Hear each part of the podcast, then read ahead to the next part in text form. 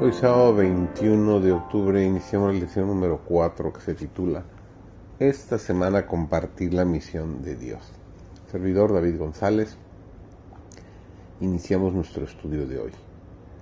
El que proclama ser cristiano debería examinarse a sí mismo y ver si es tan bueno y considerado con sus semejantes como desea que éstos lo sean con él. Cristo enseñó que la posición social o la riqueza no deberían hacer diferencia en nuestro trato mutuo y que a la vista del cielo todos somos hermanos. Las posesiones terrenales o el honor mundanal no cuentan en la evaluación que Dios hace del hombre. Creó a todos los hombres iguales.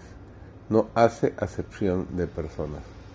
Valora a un hombre de acuerdo con la virtud de su carácter.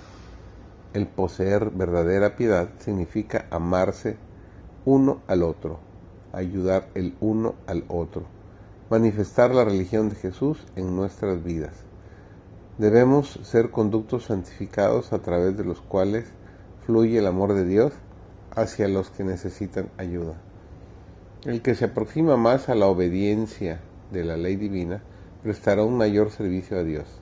El que sigue a Cristo, obrando de acuerdo con su bondad, su compasión, su amor, por la familia humana será aceptado por Dios como un obrero juntamente con Él.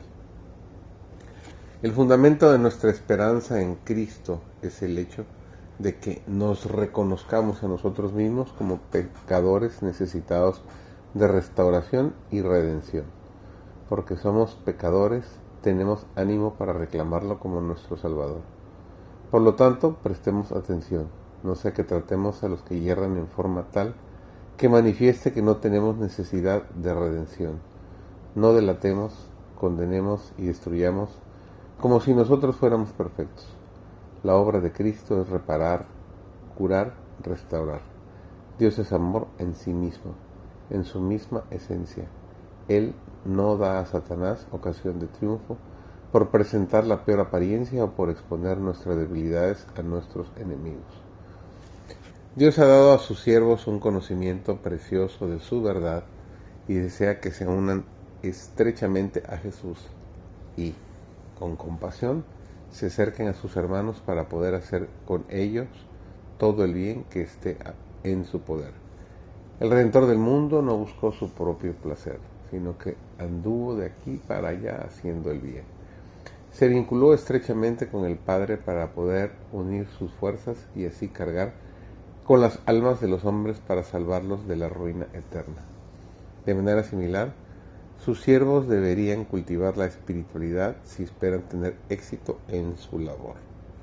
Jesús se apiadó tanto de los pobres pecadores que abandonó los atrios celestiales y puso a un lado las vestiduras reales, humillándose a sí mismo hasta la humanidad, para poder familiarizarse con las necesidades del hombre y ayudarlo a levantarse sobre la degradación de la caída. Puesto que ha dado al hombre una evidencia tan incuestionable de su amor y su compasión más tierna, cuán importante es que sus representantes imiten su ejemplo al acercarse a sus compañeros y ayudarlos a formar un verdadero carácter cristiano. Qué enorme ejemplo nos ha dejado Jesús. Nuestro deber es imitarlo.